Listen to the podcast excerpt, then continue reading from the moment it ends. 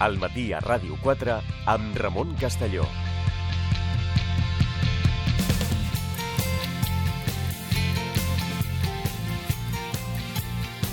Continuem al matí a Ràdio 4. Ens acompanya el professor José Manuel Rua. Què tal? Molt bon dia. Hola, molt bon dia.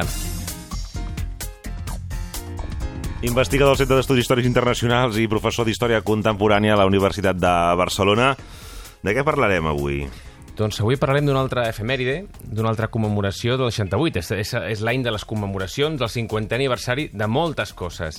Hem parlat d'algunes molt, eh, molt famoses, molt mediàtiques, com el maig francès, uh -huh. la primavera de Praga, eh, ja hem parlat de l'ofensiva del Tet, a la guerra del Vietnam. És un any on van passar moltes coses. Com diem els historiadors, és un moment on el temps s'accelera.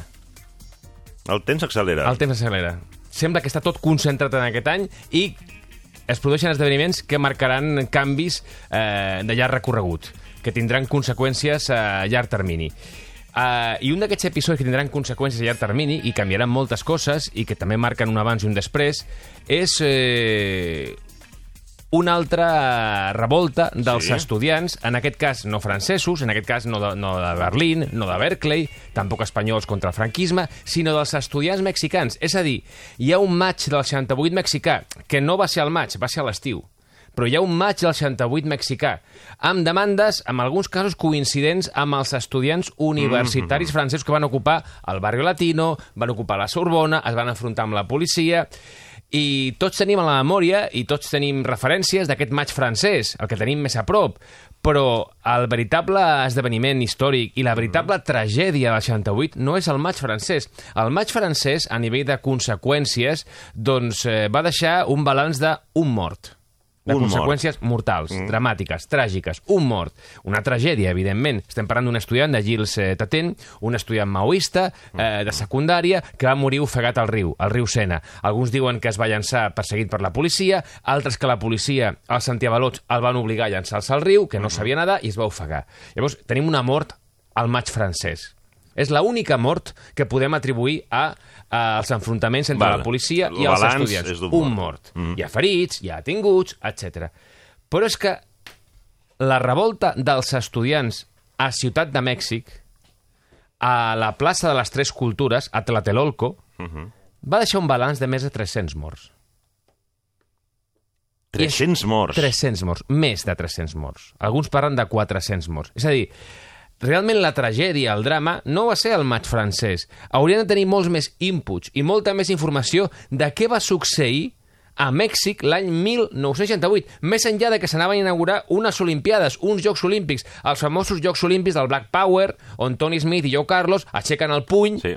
puny alçat, guant negre, Black Power, amb la cursa dels 200 metres. Doncs més enllà d'això, aquests Jocs Olímpics, dies abans es produeix la matança de la plaça de Tlatelolco, de la plaça de les Tres Cultures, a Mèxic DF, on van morir més de 300 estudiants. Estudiants, alguns veïns, uh -huh. dos soldats fins i tot, uh -huh. i la pregunta sempre que fer és per què va succeir això Què va i qui és responsable? Uh -huh. Doncs va succeir això en un clima de conflictivitat estudiantil, un govern autoritari, que era el de Gustavo Díaz Ordaz, que no volia negociar amb els estudiants, i el govern és el responsable de la matança indiscriminada. Ara, per abans d'arribar a la matança, que Sí. deixa aquest balanç dramàtic de més de 300 morts, on no hi ha hagut mai cap responsable. O sigui, s'han intentat jutjar els responsables, hi ha hagut alguna detenció en arrest domiciliari, però al final, també ho explicarem, no hi ha proves suficients, però els jutges han dictaminat una cosa certa. Hi havia una planificació en la matança. Hi havia una conspiració. Vinculada a què? Al govern. Al govern de Gustavo Díaz Ordaz, que era el president de Mèxic, que és el mateix que dir el president del PRI, del Partido Revolucionario Institucional. Són aquelles dècades en què Mèxic és la dictadura perfecta, perquè només hi ha un partit que guanya sempre les eleccions, té una xarxa caciquir, clientelar, i és gairebé un règim de partit únic, on les baralles es donen dins del partit, per, per al poder, però no hi ha una veritable pluralitat d'opcions polítiques a Mèxic. Com arribem aquí? Doncs eh, Mèxic és un país que estava creixent en aquells moments. Tenia estabilitat, però estava creixent i això no vol dir que sigui un país just o amb igualtat d'oportunitats per tots. Perquè estem parlant d'un país que està creixent, que té estabilitat, però que té eh, més de 10 milions d'analfabets. en aquell moment. És un país que té més de 20 milions de persones que passen gana. O sigui, hi ha unes grans desigualtats a Mèxic. A la vegada que hi ha desigualtats amb desnutrició, en analfabetisme, també hi ha un creixement de classes mitges urbanes, mm -hmm. que tenen accés a què? A la universitat. I la universitat, moltes vegades quan diguem no, és que la universitat als últims anys, últimes dècades, s'ha massificat. Qui digui això compta perquè és un elitista i és un snob. No, no, no. La universitat no es massifica, es democratitza. Que la gent entri en massa no degrada la universitat, la democratitza. Un altre tema és si les infraestructures i els serveis universitaris estan preparats per acollir aquesta democratització. Però que la gent entri, no, és que està massificada. Què vols, menys gent, no? Només tu. Doncs la universitat s'està democratitzant. I això portarà contradiccions al mateix sistema uh -huh. mexicà. I, I aquestes contradiccions sempre podem veure que hi ha una mà eh, aliena, estrangera, una conspiració internacional que mou els conflictes. Això creia el govern mexicà. Quan el govern mexicà comença a tenir conflictes amb els estudiants dirà que són agents cubans infiltrats, que són agents del KGB, del bloc de l'Est. No, no, no. Són estudiants mexicans que tenen contradiccions i que no estan d'acord amb un sistema que retalla llibertats, que és paternalista, que és autoritari, i ells diuen, no, jo vull una altra cosa. Jo vull democratitzar no només la universitat, sinó també la resta de la societat. Mm -hmm. I això qui ho veia? Doncs això ho veia molt bé la mateixa CIA nord-americana. Els informes de la CIA sobre Mèxic ja alerten d'on poden anar els conflictes i les contradiccions d'aquest país en aquest any tan important com és l'aparador mundial, que significa acollir Olímpics als Jocs Olímpics, i no només uns Jocs Olímpics qualsevols, és el primer, és el primer país llatinoamericà que acull uns Jocs Olímpics. Llavors, clar, imagina la responsabilitat. Primer país llatinoamericà que acull uns Jocs Olímpics.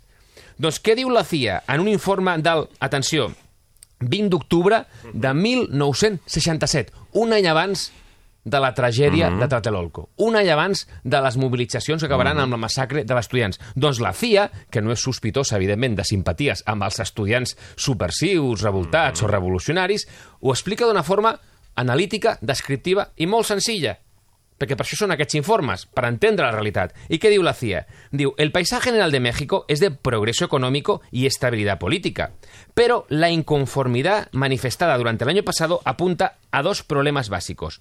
La pobreza es un problema creciente y serio. Uh -huh. El segundo problema proviene del éxito del sistema educativo, que ha llevado a la clase media en expansión de las zonas urbanas más prósperas a un nivel de sofisticación que conducirá a un conflicto con el sistema paternalista del gobierno mexicano. Això diu la CIA. Uh -huh. Hi ha joves que s'han educat a la universitat i que ja no s'hi pots continuar mantenint la propaganda del sistema, del PRI... No, no volen paternalisme, no volen repressió, no volen autoritarisme, volen democratitzar tots els àmbits de la vida i volen participar en política realment. I continua l'informe de la CIA. Este grupo educado se está volviendo abiertamente crítico del espacio que separa al México real del México de la propaganda revolucionària del gobierno. -huh. Aquests no es creuen la propaganda. Aquest partit que es, que es diu Partido Revolucionario Institucional, que és la contradicció màxima en, una mateixa, en un mateix concepte, Partido Revolucionario Institucional, diu, no, jo, jo no em crec. Vostès no són ni revolucionaris ni progressistes, són paternalistes, són autoritaris, són repressius. Llavors, com comença? Quina és l'espurna? Hi havia hagut mobilitzacions contra el preu de les taxes, contra el preu del bitllet de transport, etc. Uh -huh. per part dels estudiants. Però quina és l'espurna? Doncs al final per les coses més anecdòtiques. Recordem que havia passat el maig francès. Els estudiants volien anar als dormitoris dels estudiants sí, de l'altre sexe. Recordo. Volien anar allà. I el ministre d'Educació li diu a la piscina a refredar els ànims, que estigui calent, un bany d'aigua freda. A partir d'aquí, l'espurna. Doncs a Mèxic és una espurna també mmm, que podia haver passat desapercebuda, però agafarà volada, agafarà embrancida. Quina és? Hi ha uns incidents després d'un partit de futbol americà entre estudiants de la UNAM i del Sempre Politécnic. Sempre hi ha un detonant, no? Hi ha un, de, hi ha un detonant. Una baralla després d'un partit de futbol americà que acaba malament i entre els estudiants hi ha un incident. Problema. S'envia la policia a posar ordre. El cos de granaderos, que són els antiavalots allà a Mèxic. I el cos de granaderos, en comptes de posar ordre, reparteixen mm, a diestro i siniestro sense mirar a qui li donen, a qui no li donen. És a dir, és una brutalitat totalment indiscriminada per part de la policia. Uh -huh. Hi ha detencions, i això què genera? Una resposta. I començarà a haver-hi protestes dels estudiants en contra de la repressió de la policia, uh -huh. demanant l'alliberament dels seus companys que han estat injustament detinguts. Uh -huh. Llavors aquí es coincideixen una manifestació contra la policia i una altra el 26 de juliol del 68 commemorant l'assalt al quartel Moncada a Cuba per part de Fidel Castro. O sigui, hi ha també la inspiració de la revolució cubana, ja comença a haver-hi també un eh, contagi d'algunes idees que Ja. circulen per Llatinoamèrica. Aquesta manifestació contra la policia i en commemoració del eh, 15è aniversari de l'assalt al quartel Moncada a Cuba per part de Fidel Castro, abans de la revolució, però que marca una de les fites revolucionàries a Cuba, acaba com? De la mateixa manera que havia acabat el partit de futbol americà, amb la intervenció de la policia, amb repressió i amb detinguts. Què està passant? La repressió està dinamitzant el moviment estudiantil. La repressió genera solidaritat entre els estudiants que van a la vaga.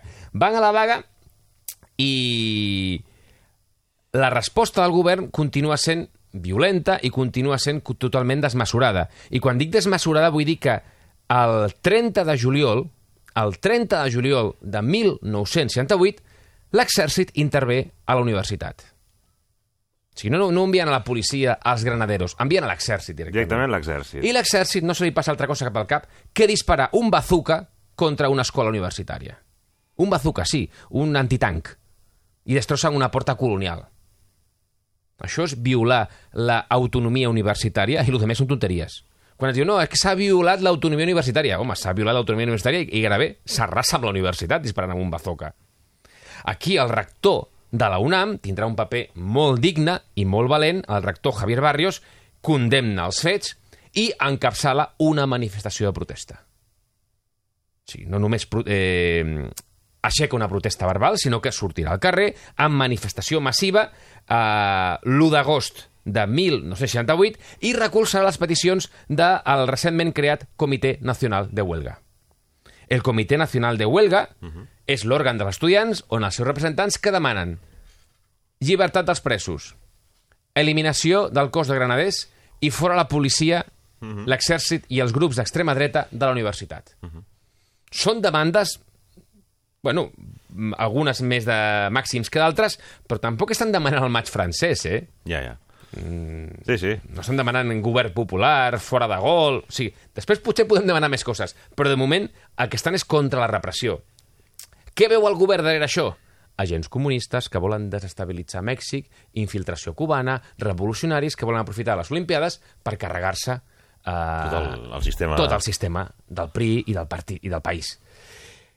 Això ens porta a que hi haurà els mitjans de comunicació favorables al govern, mm -hmm. perquè és una, una, tenen una xarxa mediàtica important, acusaran els eh, estudiants de subversius, d'antisistema, etc. Mm -hmm. I ells com reaccionaran? Doncs de forma molt intel·ligent. El 13 de setembre organitzaran ni més ni menys que una marxa al silenci. Què som, uns alborotadors? Som uns... Eh, eh, persones eh, perilloses? Som... No, no. Marxaran en silenci amb la boca tapada amb esparadrap. Ostres. Per dir, no, no, aquí ningú insultarà, aquí ningú cridarà. Uh -huh. Serà la marxa del silenci, una altra marxa multitudinària. Què estan fent els estudiants amb això? Guanyant-se l'opinió pública. Estan guanyant l'opinió pública. No, no, nosaltres som pacífics i fem marxes de silenci. El règim eh, comença a tenir problemes, comença a tenir contradiccions uh -huh. i no sap si optar entre la repressió i començar negociacions. I a, I a vegades sembla que va per les dos camins. Dubte. Dubte. De negociar i a la vegada reprimir. La prova és que el 18 de setembre l'exèrcit ocupa la UNAM. La Universitat Nacional Autónoma de México. Ocupa l'exèrcit, la UNAM. S'acabarà retirant l'1 d'octubre. O sigui, no, no sap ben bé com reaccionar davant d'això el, el, propi, el propi govern, té contradiccions, però al final Gustavo Díaz Ordaz i el seu secretari de Governació, uh -huh. el ministre de l'Interior, Luis Echevarría, que acabarà sent president de Mèxic, justament per aquest paper que jugarà ara, opten per la repressió. Uh -huh. Opten per la repressió i organitzaran pel 2 d'octubre la massacre de Tlatelolco. I qui serà el responsable? Ells donen les ordres directes. Qui seran els executors? És una matança, i això, i això és realment una cosa mm, eh, molt sorprenent, que no tot l'aparell de l'Estat està al cas d'aquesta acció. O sigui, l'exèrcit, tot l'exèrcit no està al cas d'això, tota la policia no està al cas d'això. És només un cos especial, que són el batalló Olímpia. Batalló Olímpia. Qui són el batalló Olímpia? El batalló Olímpia és un cos especial paramilitar d'uns 600 membres formats entre soldats, policies, agents federals, uh -huh. dedicada a tarees, a tasques de contrainsurgència de cara a les Olimpiades. tenim la por de que hi haurà actes subversius per desprestigiar el país davant les Olimpiades i es crea un cos secret paramilitar d'intervenció contra els possibles No insurgents. conegut per altres parts No, no, no, no, no, de l'exèrcit i de la policia. Exacte, és un cos secret. Aquest batalló Olímpia, què farà? Aquest batalló Olímpia, el 2 d'octubre, hi ha un míting dels estudiants. S'havien fet ja mitja dotzena de mítings a la plaça de Tlatelolco. Vull dir que no hi havia res nou. Eren mítings pacífics. Què fa? A l'exèrcit ha envoltat la plaça per tema de seguretat, perquè no hi hagi incidents. Però l'exèrcit no està, com a mínim, els soldats que estan a la plaça no estan al cas de que hi ha un batalló olímpia desplegant-se pels edificis de la plaça des de posicions d'alçada, finestres, taulades, etc, armats amb, metralla, amb metralletes i que a partir de les 5 i 19 de la tarda començaran a disparar indiscriminadament contra la multitud, tant civils, estudiants, veïns, com soldats també. Què estan creant? Estan creant el caos per justificar la liquidació del moviment. En, aquest, en aquests trets moriran dos soldats fins i tot, però la majoria seran estudiants, dels més de 300 morts d'aquesta massacre. La massacre comença amb un helicòpter sobrevolant la plaça que llença tres bengales, que és la senyal. Quan aquest helicòpter llença tres bengales, els membres del batalló Olímpia, que van vestits de civil, però, però es diferencien de la resta perquè porten guants blancs. Han de tenir algun tipus de distintiu per no confondre's entre la multitud, per coordinar-se entre ells. Llavors, van vestits de civils, però porten guants blancs. I aquest batalló paramilitar, secret i amb guants blancs, dispararà contra la multitud i provocarà, el govern reconeixerà inicialment entre 20 i 44 morts. De seguida, la, B la BBC britànica i l'ambaixada nord-americana, que tampoc és sospitosa de simpaties amb els estudiants, ja diu que no, no, hi ha entre 200 i 300, a més dels 3.000 detinguts. Clar, l'exèrcit cre creu que és una cosa entre els estudiants, que són estudiants els que disparen. I l'exèrcit dispara també contra els edificis, no, no sap què està passant. I l'exèrcit a sobre detindrà els estudiants. És a dir, el batalló Olímpia dispara contra els estudiants i l'exèrcit els deté. Els deté i els tortura. Uh -huh. Sí, que no estiguin al cas de batalló Olímpia no vol dir que siguin aliats als estudiants. Creuen que la culpa és d'ells, els detenen i els torturen. Investigacions posteriors han arribat a la xifra entre 300 i 400 morts. La immensa majoria estudiants, evidentment. No hi ha, no hi ha mai, no s'ha pogut arribar a una xifra definitiva de, de les morts. Clar, aquesta repressió brutal ens queda molt lluny. Tenim sempre el maig francès, sí, el maig francès va deixar un mort. Uh -huh. El maig mexicà, que va ser a l'estiu. La revolta dels estudiants del 68 a Mèxic va deixar més de 300 morts. Per què? Per un govern que no volia negociar i que l'únic que volia era mantenir la imatge d'estabilitat de cara a l'exterior just abans de començar els Jocs Olímpics. I per fer això estava disposat a tot. I a tot què és? Un bany de sang. Un bany de sang entre els estudiants. Clar, aquí el, eh, el drama és que la repressió va funcionar. Què vull dir que va funcionar? Que després d'això, el 21 de novembre, al Comitè Nacional de Huelga dels estudiants no li queda més remei que cridar a tornar a classe. Clar, això està, està, això està derrotat. Està derrotat, està ofegat amb sang, està derrotat. El que passa que quedarà a la memòria històrica mexicana el 2 d'octubre del 68 com una data de record eh, dels màrtirs de la democràcia, que van ser aquests estudiants. I el 2006 un jutge va ordenar l'arrest domiciliari de Luis Echevarría. García Ordaz ja no, ja no hi era, uh -huh. però Luis Echevarría encara estava viu, que després seria president. Va ser president pel que va fer el 68. Uh -huh. Perquè Gustavo Díaz Ordaz el nomenarà dit.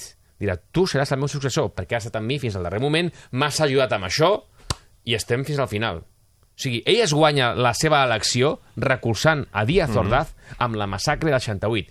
I Luis Echevarría serà detingut en arrest domiciliari per un jutge. Ja estarà, estarà molt gran, l'any 2006. Uh -huh. Però un altre jutge l'acaba li acaba aixecant aquest arrest domiciliari. Per què? Perquè diu que no hi ha proves suficients. Ara bé, tot i que l'aixeca a Luis Echevarría, el que era el ministre de l'Interior en aquell moment de la matança, mm -hmm. tot i que l'aixeca l'arrest domiciliari, reconeix que hi havia una planificació a la matança. I una planificació vol dir que darrere estava el govern, no podia estar. O una part dels aparells de l'Estat. Una part importantíssima. Una part importantíssima d'un aparell de l'Estat que tenia una veritable paranoia anticomunista. O sigui, pensem que eh, Díaz Ordaz o Echevarría figuraven en nòmina de la CIA. Figuraven com a col·laboradors que rebien regals de la CIA. Això vol dir que estaven a sou de la CIA i que ho feien per un sou? No, no, s'ho creien, eren profundament anticomunistes. Tenien una paranoia anticomunista mm, profunda, però estaven a sou de la CIA. És a dir, uh -huh. Mèxic jugava a la Guerra Freda i jugava un paper doncs, uh -huh. eh, a nivell internacional, una diplomàcia més o menys autònoma, però a nivell intern, una repressió ferotge contra la dissidència. I qualsevol tipus de dissidència, de què era titjada? De comunista. I amb aquesta excusa els matxaquem. Com una acció contundent per tallar d'arrel qualsevol opció que això acabi com Clar, a Cuba, no? De, Sí, sí. Exacte, però ni Cuba estava al darrere, ni Ja, els no, no. estudiants eren castristes, no, no. Estaven demanant l'alliberament dels eh, seus companys i que la policia no entrés al campus i que l'exèrcit no disparés bazoques contra la universitat. Home, és molt demanar, això. Doncs aquí el drama és que no hi haurà mai detinguts ni sentència ferma per aquests fets, tot i que el 8 de novembre de 2011 el Congrés mexicà va declarar el dia 2 d'octubre Dia Nacional de Dol pels màrtirs de la democràcia. És a dir, hi ha hagut com a mínim un reconeixement institucional. És a dir, aquests són màrtirs de la democràcia. I el país els ha de recordar i ha de commemorar aquesta tragèdia. El problema, hi ha víctimes, però no tenim els botxins. Reconeixem a les víctimes, sí, però hem, hem identificat els botxins? Perquè no pot haver-hi víctimes sense botxins. Ens falta l'altra part, ens falta 50%. Hem reconegut les víctimes, però falta trobar, identificar i condemnar els botxins. Llavors, quan parlem de 68, parlem d'un any d'esperances, de revolta, però no oblidem que en el cas de Mèxic és una tragèdia. És la repressió fora de control. Una repressió que va utilitzar eh, l'excusa de la subversió comunista per disparar contra estudiants que demanaven, doncs, bàsicament, que l'exèrcit no destruís la universitat. Llavors, recordem que hi ha molts 68 i hem de recuper recuperar-los i recordar-los tots. Però, tot i que ens queda lluny geogràficament, hem de saber i hem de conèixer què va passar al 68 i recordar que aquest dia 2 d'octubre doncs, a Mèxic doncs, eh, tenim la, la tragèdia de, entre 300 i 400 màrtirs de la democràcia que van ser assassinats sota les ordres del seu propi govern. Per acabar, Doncs per acabar, aquí el drama no podem acabar una història de final feliç, perquè no la té, malauradament.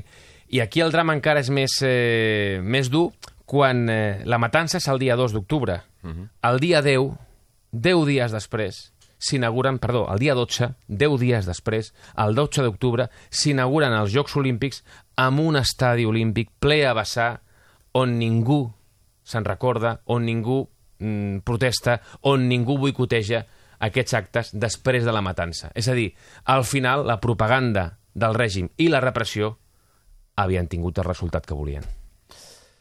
Doncs, eh, investigador del Centre d'Estudis Històrics Internacionals i professor d'Història Contemporània de la Universitat de Barcelona, José Manuel Rua, moltes gràcies. A vosaltres un plaer, com sempre.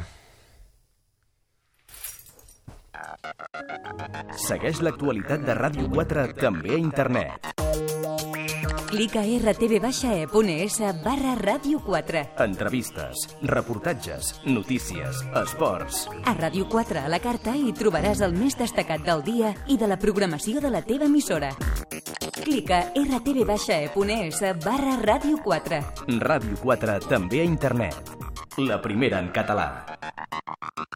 Pots anar a molts llocs. De viatge, a fer un cafè, al teatre o al cinema, a casa d'un amic o d'un familiar. També pots anar a museus, al gimnàs, a la biblioteca, pots anar de compres... A partir de les 4, però, nosaltres et proposem anar a tots aquests llocs a la vegada. Us apunteu? De dilluns a divendres de 4 a 7, anem de tarda amb Goyo Prados, a Ràdio 4.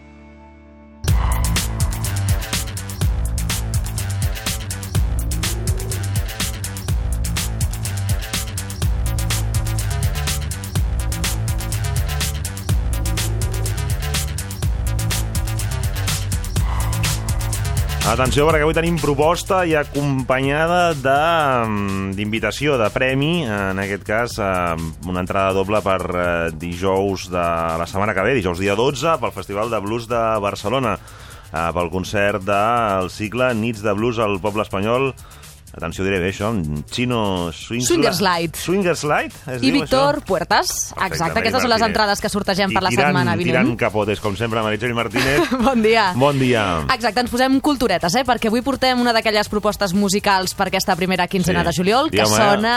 Entrada doble tenim. El, Entrada doble. En fi, després donarem el telèfon. Exacte. Eh, en aquest cas el 900 454 455 900 454 455 qui truqui ja té aquesta entrada doble per dijous que ve. Anem obrint boca? Som-hi. Yeah, come on, baby. Let's have a natural ball. Ooh, come on, woman. Let's have a natural ball. If you don't have fun, it won't be my fault at all. Won't you love me the morning, love me at night? And leave me, baby, everything's alright. Doncs vinga, com us explicàvem, fins al 15 de juliol Barcelona es converteix en capital europea del blues perquè a nit va arrencar aquesta setzena edició del Festival de Blues de Barcelona, un festival que reuneix les millors veus nacionals i internacionals del blues i que durant 11 dies, fins al dia 15 de juliol, recordem, programa diferents propostes culturals al voltant d'aquest gènere. Per parlar de tots els detalls d'aquest Festival de Blues de Barcelona tenim ja al telèfon el seu codirector, l'Isaac Cachón. Bon dia, Isaac. Benvingut al Matí Ràdio 4. Bon dia, Meritxell, gràcies per tenir-nos aquí al teu programa. A tu per ser-hi. Bueno, explica'ns més sobre aquest Festival de Blues de Barcelona. Bueno, en, aquest, en aquesta ocasió és ja la setzena edició, portem ja 16 anys programant ininterrompudament programació oberta, gratuïta de blues, d'alt nivell, no?, a Barcelona, que, i a més des de l'Estar Ràdio, perquè nosaltres programem des de nou barris. La programació central i gairebé el més important que es fa al festival té sobretot, eh, es, centralitza ja al, a l'Estar Ràdio de Barcelona. Parles de blues d'alt nivell. Explica'ns això. Bueno, blues que, bueno, en principi, primer s'ha de parlar, bueno, tindria sent- sentit parlar de blues internacional, perquè el blues és un gènere estranger que va néixer als Estats Units, però tenim molt a dir aquí a Barcelona, perquè, de fet, ara mateix Barcelona és un dels grans exponents del blues europeu. O sigui que aquí sempre hem volgut divulgar la nostra escena perquè és realment excel·lent i la gent que ve de fora ho valora. I després també hem tingut l'ocasió de portar verdaderes figures importants a nivell internacional, també. Aquest any esteu, arribeu ja a la setzena edició. Què teniu, què teniu preparat? Com és el cartell d'aquest any? Bueno, doncs el cartell fort, el programa central, que serà el divendres 13 i el dissabte 14 de juliol al pati de la seu del districte de Nou Barris, sempre gratuït. Eh, tenim divendres un cartell molt, molt important perquè tenim a Johnny Bixton and the Blues Workers, que són els darrers representants de a l'European Blues Challenge, del blues fet aquí, a aquest país, eh, i tenim les dues grans figures eh, internacionals que venen aquest any, que són en Kenny Neal, de Louisiana, i el Joyless Walker, de San Francisco. I dissabte tenim uh, Keith Dunn, que és un bluesman que també és de Boston, però que ara està vivint a Holanda, amb un, amb un, que fa un petit duo amb Alta Bordoy, que és una de les grans figures del blues aquí a, a Catalunya. I després continuem amb Rob Stone, que és un harmonicista de, de Boston també, que està col·laborant amb un pianista d'aquí de, de Barcelona, que és un grandíssim del Boogie Boogie, que és David Josseri, i acabem amb els Traveling Brothers, que és una de les grans bandes d'Euskadi, que també està molt reconeguda aquí a, Europa. Com ja veus, la, la barreja sempre és de grans figures de fora que col·laboren amb, amb grans exponents d'aquí del blues fet a, a Barcelona. Déu-n'hi-do. De, deixa'm dir que abans hem, hem parlat de l'entrada, eh, que ja, ja està, no truqueu més, que ja veiem que doncs, al festival hi ha moltes ganes i per tant doncs, ja els oients s'han posat les piles i ja tenim la- l'entrada repartida. Doncs eh, explica'ns més cosetes, Isaac, sobre aquest festival, perquè ens explicaves al principi que a banda de figures internacionals ho combineu amb eh, veus d'aquí, locals, catalanes, espanyoles. Com són aquestes veus del blues d'aquí, de casa nostra? Doncs probablement les millors de tot el continent europeu.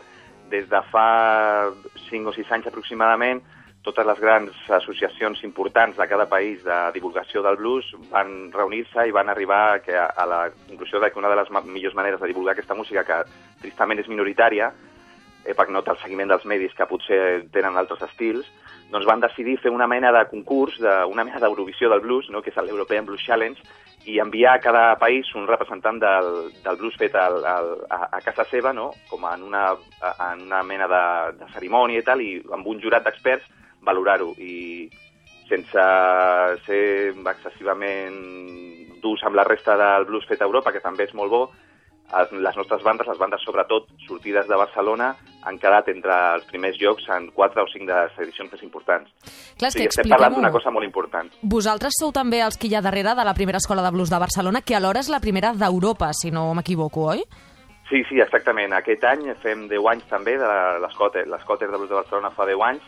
Vam començar el 2008 I una miqueta va ser que, per la nostra experiència programant a Barcelona, tots els músics que coneixíem, veiem que una cosa que, que no, no existia era aquesta, aquesta docència, no? perquè el blues és una música que, bueno, és com el flamenc o les músiques d'arrel, és una música que te l'han d'ensenyar els músics. I nosaltres vam tenir aquesta idea no? de dir, per què no fem aquest, uh, aquest traspàs, no? de dir, posem els músics en contacte amb gent amateur que vulgui aprendre i que els mateixos músics els hi ensenyin. I després de 10 anys doncs, mantenim encara els alumnes, cada vegada creix més, estem programant ara com les nits de blues al poble espanyol, que és on està l'Escola de Blues de Barcelona, Explica'ns també aquests espais, Isaac, perquè al principi ens has dit que aquest Festival de Blues de Barcelona té molt a veure amb l'Extraràdio, oi també?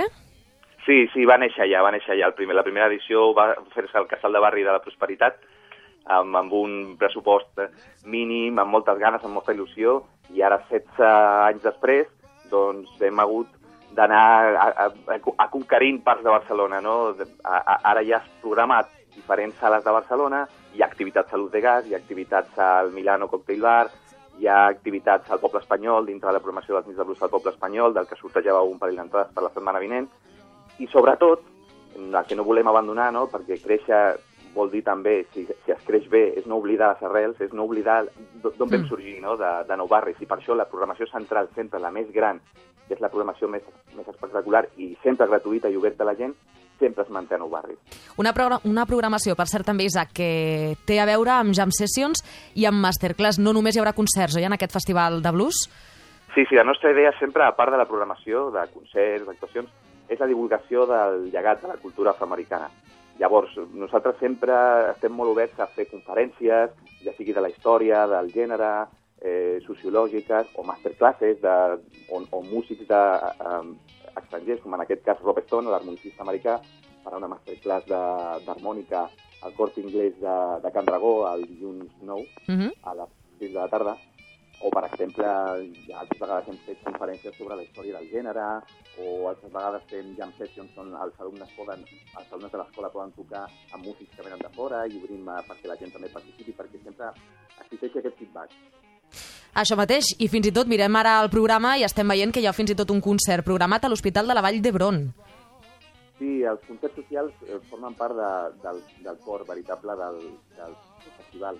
Des de fa 10 anys, nosaltres, des de la cinquena edició, sempre incloem les coses socials perquè em sembla molt important que tota la ciutat participi en, en un esdeveniment que és, que és, que és, que és gran, no?, com aquest. I per nosaltres que tothom participi és aquest col·lectiu, aquest públic que, que malauradament no poden gaudir d'aquest tipus d'experiències, no quedin a fora, no quedin oblidats. 10 anys vam estar programant concerts socials a les presons de Barcelona, tant al Centre Penitenciari de Dones de Batràs com a la Model, que es va tancar l'any passat, i també sempre un concert al, a, a pediatria oncològica del Vall d'Hebron. Gràcies, Isaac. Ens has fet venir moltes ganes d'anar a aquest Festival de Blues de Barcelona. Estarem pendents, recordem, eh, fins al dia 15, aquest Festival de Blues de Barcelona. Merci, Isaac. Moltíssimes gràcies a vosaltres per donar-nos aquesta oportunitat. Doncs ja tenim la proposta amb la Meritxell Martínez, aquest festival de blues imprescindible. Això mateix. If you don't have fun, it won't be my fault at all. Won't you love me the morning, love me late at night? Never leave me, baby, everything alright. Come on, baby, let's have a natural ball. Doncs aquesta és la proposta, la recomanació d'avui. Atenció que en tindrem una altra, eh? D'aquí una hora aproximadament amb la, amb la Rosa de Diego. Tindrem, en aquest cas passarem, eh? del tema música al tema cinematogràfic. Per tant, avui jornada de recomanacions en aquest temps eh, d'estiu ja, que hi ha més temps per gaudir. Ara hem anat al Festival del Blues. Ens aturem uns instants mentre esperem a rebre ja un dels millors moments de l'Arenxa Coca. Segueix l'actualitat de Ràdio 4 també a internet. Clica rtv-e.es barra Ràdio 4. Entrevistes, reportatges, notícies, esports. A Ràdio 4 a la carta hi trobaràs el més destacat del dia i de la programació de la teva emissora. Clica rtv-e.es barra Ràdio 4. Ràdio 4 també a internet. La primera en català.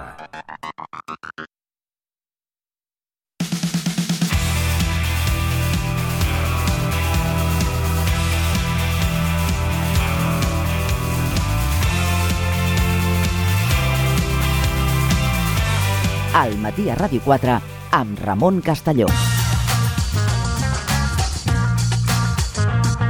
Informació i anàlisi d'actualitat des de tots els punts de vista.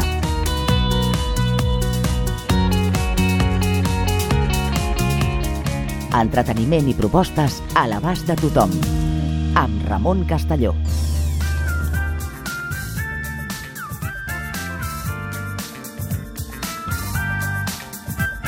Continuem al matí a Ràdio 4 amb la doctora en Psicologia, especialista en família i parella, Aranxa Coca. Què tal? Bon Hola, dia. molt bon dia, Ramon. Avui ens portes Doncs- el secret de la felicitat. Secret de la felicitat. No és poca cosa, tu. això, eh? No, no, no és poca cosa.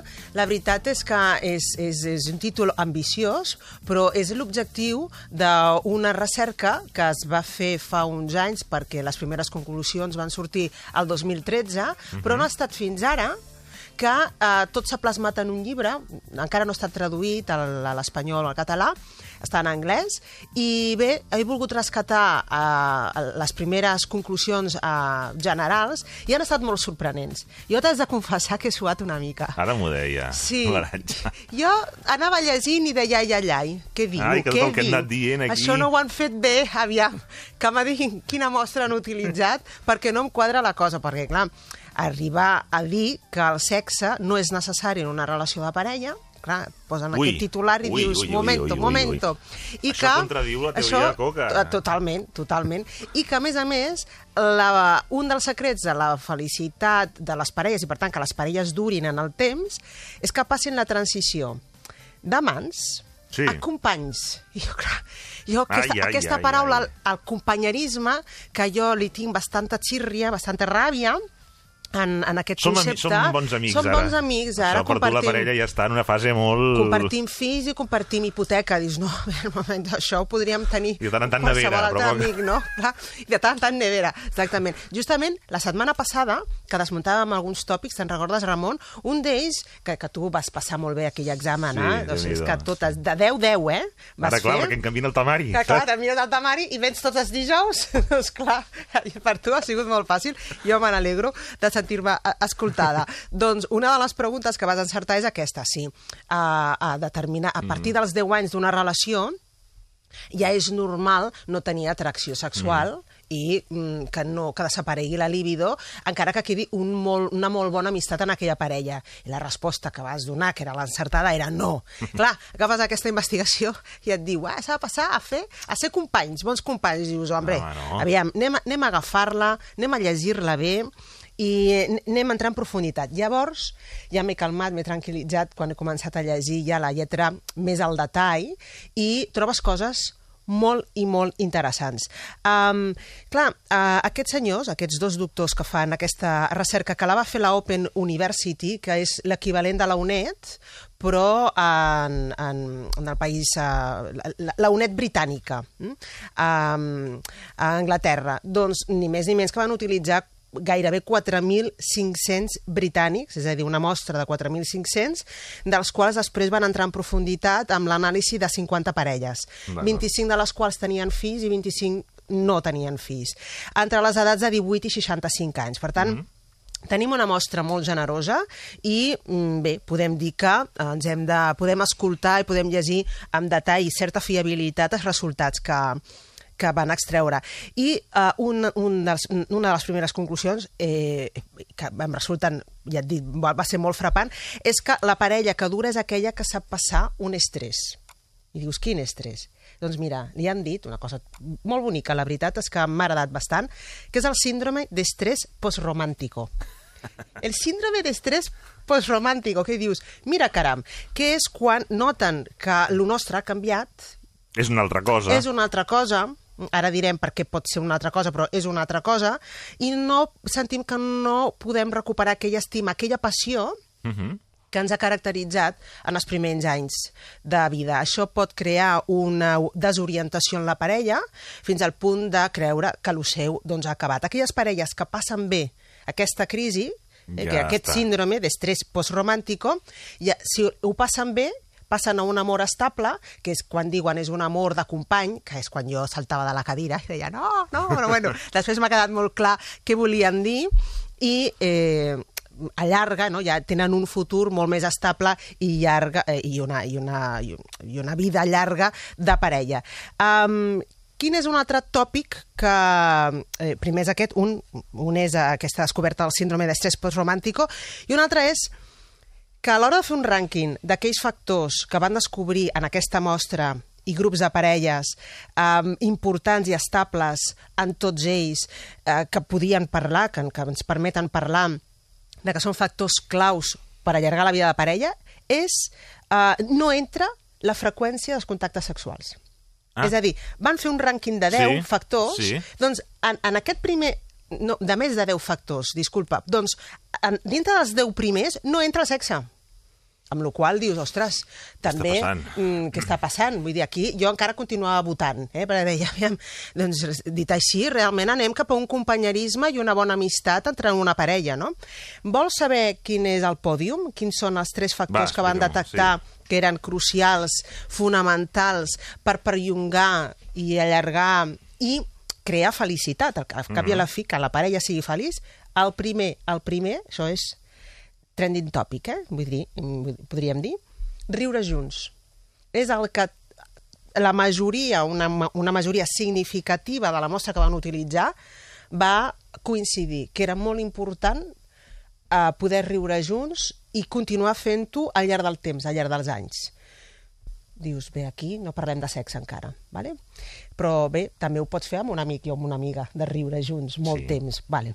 El segon, L'Aranxa va. Clar, jo, jo va dient... Ja va discutint-ho, Sí, jo eh? eh? va discutint-ho, clar, jo ja et dic anava, Sí, sí, sí. sí. anava, estava una mica espantada i dic, bé, doncs de moment eh, eh, jo això ja ho faig amb els meus amics i les meves Mhm. amigues i no, no els considero la meva parella.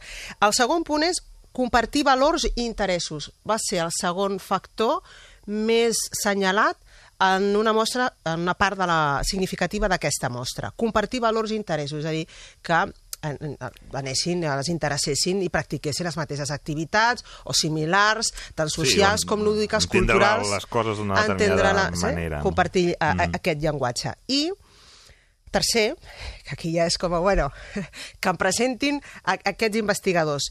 Tercer punt, ser els millors amics. Uh -huh. I dic, bueno, ja està, ja...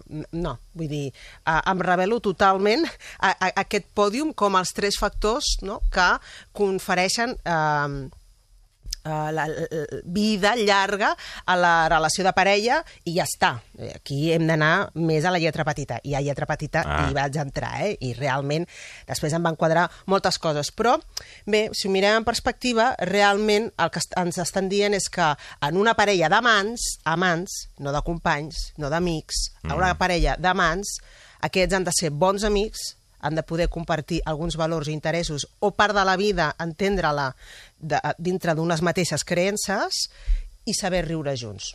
Dit així, puc estar d'acord, però que ha de passar la parella a convertir-se només en companys, evidentment no.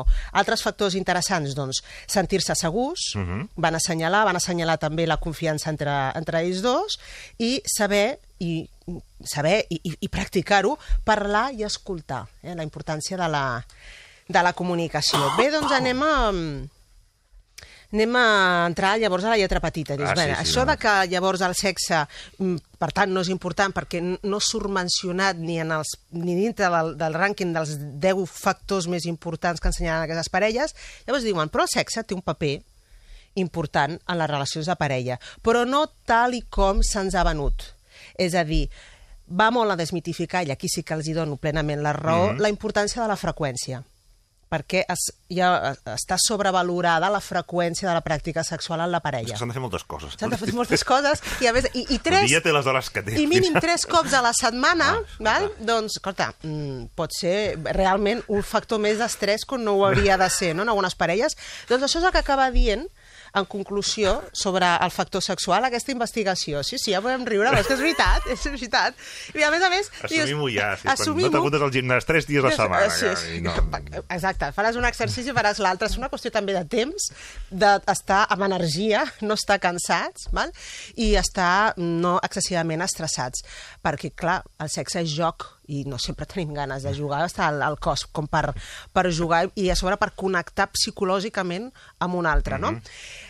Doncs mira, aquí um, realment dona la raó en alguns tòpics, aquí sí, que han circulat de sempre, però perquè se n'adonen, aquests investigadors, que són ells, els pares, no les mares, els pares... Són els pares? Per Els- tant, parelles amb fills, Uh -huh. és a dir, parelles amb fills, ells, Ells? són els que mostren més inquietud, més preocupació per la falta de sexe. Són els que es queixen més i els que mostren, doncs, en aquest sentit, reclamen o demanden uh, la pràctica sexual. Sense entrar en freqüència, senzillament que hi existeixi. Que n'hi hagi. Que n'hi hagi, val? que no hi hagi un desert sexual en la parella. Dius, vale, ara anem bé, anem, Anem bé. Per trobant. tant, anem trobant, eh? no som dos, dos amics i dos companys que comparteixen un, un Erasmus junts, val? sinó que som, som algú més. Um, I, en canvi, a la insatisfacció um, eh, ve més acusada per les mares, per tant, parelles amb fills, Mhm. elles, Elles, mm? perquè triguen més en sentir-se, després de tenir de ser mares, en sentir-se éssers sexuals. Que és un concepte que també m'ha agradat molt, eh? perquè eh, sentir-se doncs, eh, empoderada Mhm. i de nou una persona eh, eh, sexual, doncs ja sabem que després d'un embaràs amb tota la recuperació posterior, més estrès, més a les cures Poc que poc necessita el bebè, que era, no? era, eh, i, amb, amb, amb, i notar-se doncs, això amb poder, notar-se atractiva, notar-se bonica, creure's primer, per després creure que pots interessar a la teva parella. I això ho recull molt bé en, en les seves conclusions aquesta investigació, cosa que celebro moltíssim, senyalant eh, sobretot el tema de que el motiu de la insatisfacció no és la freqüència, sinó el fet de que la parella continuï en algun moment tenint connexió sexual i tenir una comunicació en aquest Això algun sentit dia eròtica. tornarà. Algun dia. Tornar. Però que hi torni i que hi sigui. Ara, no cal, i hem de desmitificar, no cal que sigui amb un número X per setmana. No, només que torni. Eh, No? Només que torni, sí, exacte. En algun moment sortim de la quarantena i, i que torni. Més endavant vas llegint, perquè la investigació és molt extensa, i arriba a arriscar-se Ah, i en dir un número a la setmana. Posen- però això és contradictori, no? Però mira, sí, no, no és un 3, a menys ha dit, No. allò de 3 Tres ja hem cops... deixat clar que no. Te'n recordes aquella carta que van portar Sí, d'aquella professional del sexe, que es dirigia, una carta dirigida a les dones Mm. dels seus clients? I deia que bé, diu, comença a dir, ja practiques sexe tres cops a la setmana amb el teu marit? No? Doncs mira, per això és client meu. Vull dir, que ens va deixar tots com una mica gelats i la va publicar, la carta, no? Va tenir un gran ressò. Doncs aquí ella s'hauria de llegir aquesta investigació perquè desmunta també Mhm. la importància de la freqüència de 3 per setmana. No? Aquesta investigació arriba a dir que amb, una, amb un contacte sexual per setmana, Ah, setmana, va dir el mes, no setmana, eh? setmana, Ah, no al mes, eh? al mes, no, setmanalment un contacte sexual i diu que no cal que sigui um, com el sexe estàndard, que el sexe estàndard sí. és el coit, val? Sí. és aquell, el, el ple. No cal ni molt més, per tant, trenca bastant l'esquema, no? Obre una mica el ventall o, o del d'acceptació ventall de- d'acceptació de... lo que hem d'entendre per un encontre sexual, sí? Però uh, la parella ha d'erotitzar-se, no?, almenys un cop... Uh, A la setmana. Un cop a la setmana seria suficient, diu, no diu almenys. Uh, seria, seria suficient. Uh, per tant, posa molta èmfasi en la qualitat dels encontres sexuals, no en la quantitat. La quantitat no és clau per garantir la felicitat de la parella i per garantir que la parella s'allargarà en el temps. Um, de fet, paral·lelament a aquesta investigació, com que va treure aquestes dades, tan, eh, tan, eh, aquests titulars tan sorprenents, s'estava realitzant un altre en paral·lel només eh, fent estudis sobre els hàbits Mhm. sexuals de les parelles i va arribar més o menys a les mateixes conclusions, dient que les parelles més felices no són aquelles que passen més temps al llit, sinó són aquelles que es coordinen millor. La coordinació sexual, tu. Un altre concepte interessant, portem tres. Coordinació ja. sexual. Coordinació sexual, sí. Que és que um, un i l'altre, les necessitats d'un i l'altre, mm, no, no siguin excessivament oposades, Ja. contradictòries, sinó que de tant en tant coincideixin. És que quan tu vols, jo no vull. Clar, trobar és el que punt trobar aquell, el punt no? ens hem trobat. Llavors, si anem molt descoordinats, mm, malament, perquè llavors no tenim un No problema de de libido, mai, però la libido no coincideix, mai ens trobem a la mateixa estació, tu. Ara? Val? Els dos tenim trens, però no passen per la mateixa estació mai. No coincideixen. Llavors, posa molta èmfasi al tema de la de la importància de la coordinació o, en aquest cas, de la, de la descoordinació. I diu, les dues investigacions, la principal que estaven comentant, més aquesta altra que després s'hi va sumar, que això ho pateixen més les parelles amb fills. Després van començar a comparar la felicitat en parelles amb fills i parelles sense fills i van treure un altre d'aquests titulars que m'han frapat, o sigui, ja en portem uns quants d'aquesta investigació principal que va fer la UNED britànica, que és que uh, les parelles menys felices, segons la mostra que van utilitzar, eh, són aquelles que tenen fills. I dic això, clar, dius, va, a veure, moment, un moment, que ho tenen, que hi ha un canvi segur. Que pateixen abans el síndrome d'estrès postromàntic, segur que també. Però, clar, arriba a parlar de que són menys feliços els individus, no? Aquí, evidentment, eh, hem d'entrar amb lletra petita, eh, perquè, clar, llavors gairebé conviden a que si vols tenir una relació feliç i llarga, doncs millor no t'embarquis en un projecte de família. Um, posa cura, que després uh, ja posa, po, entra en detall, menys mal, eh, que les parelles amb fills puntualitzaven la importància d'una bona comunicació mm -hmm. i una bona coordinació amb els fills, ja no sexual, amb els fills, perquè els dos individus de la parella poguessin estar coordinats amb el sexe. És a dir, gestionar l'estrès familiar fa i ajuda a que la parella tingui temps per ella. Això és algo que bé, tot, té tot el sentit i la lògica del món, però que realment ho constaten no? uh -huh. amb, aquests, amb, aquest, uh, amb aquests extens uh, estudis que van fer en les parelles uh, britàniques. Um, de fet, uh, van calcular aquest estrès a uh, quina franja d'edat la patien més, és a dir, quan venen les crisis en parella i bé, mm, venen entre els 35 i 45 anys que és edat, no? pa abajo, no? Ja, ja, que, ja de caiguda, no, Ramon? T'estic deprimint molt. No, no, no, no ens hem de deprimir no, pas, no, no, ni molt no, més. M'han no, escoltat i ara, i molt ara. atentament i dius... Mm, 30, 55, Déu, allò, clar, Déu-n'hi-do. No, aviam, jo t'has de dir que em va passar el mateix quan l'anava llegint, eh? Jo dic, bé, de fet, t'has de dir que m'he comprat el llibre. Jo xapurrejo l'anglès, però bueno, ja m'hi entendré. Però jo vull la investigació, Ja. les 300 pàgines les vull totes per després entrar, perquè crec que, bé, els titulars han estat i les conclusions s'han redactat d'una manera molt àmplia, però després les hem de saber llegir bé, no? I bé, mm, detectaven això, que les crisis eh, importants eh, en la parella matrimonial són entre els 35 i 45 anys, que justament són les edats en què se sol criar els fills. Per tant, molt relacionat també factors d'estrès relacionats amb la criança, mm, amb factors d'estrès en la, a la parella. I per últim, Molt breument, Arantxa. molt breument, acabant. doncs mira, tres coses eh, que diuen que funcionen i ajuden. Donar les gràcies en parella, dir t'estimo i riure plegats. Continuen insistint en la importància de riure plegats. Arantxa Coca, moltes gràcies. Gràcies a vosaltres. Com sempre, els savis consells de l'Aranxa Coca, amb qui claurem temporada la setmana que ve. I ara, en uns instants, eh, us proposarem un llibre, que és Comer Sano, amb una de les persones que més ha fet per combatre les, eh, les fake news, podem dir, eh? que ell ja fa temps que ho fa eh, sobre mites. Eh, és un trencador de mites, en aquest cas, eh, sobre l'alimentació, que és Comer Sano, les dudes, mitos i engaños más extendidos sobre la alimentación, de Josep Miquel Mulet, aquí al Matí Ràdio 4. En uns instants connectem amb València i parlem amb ell.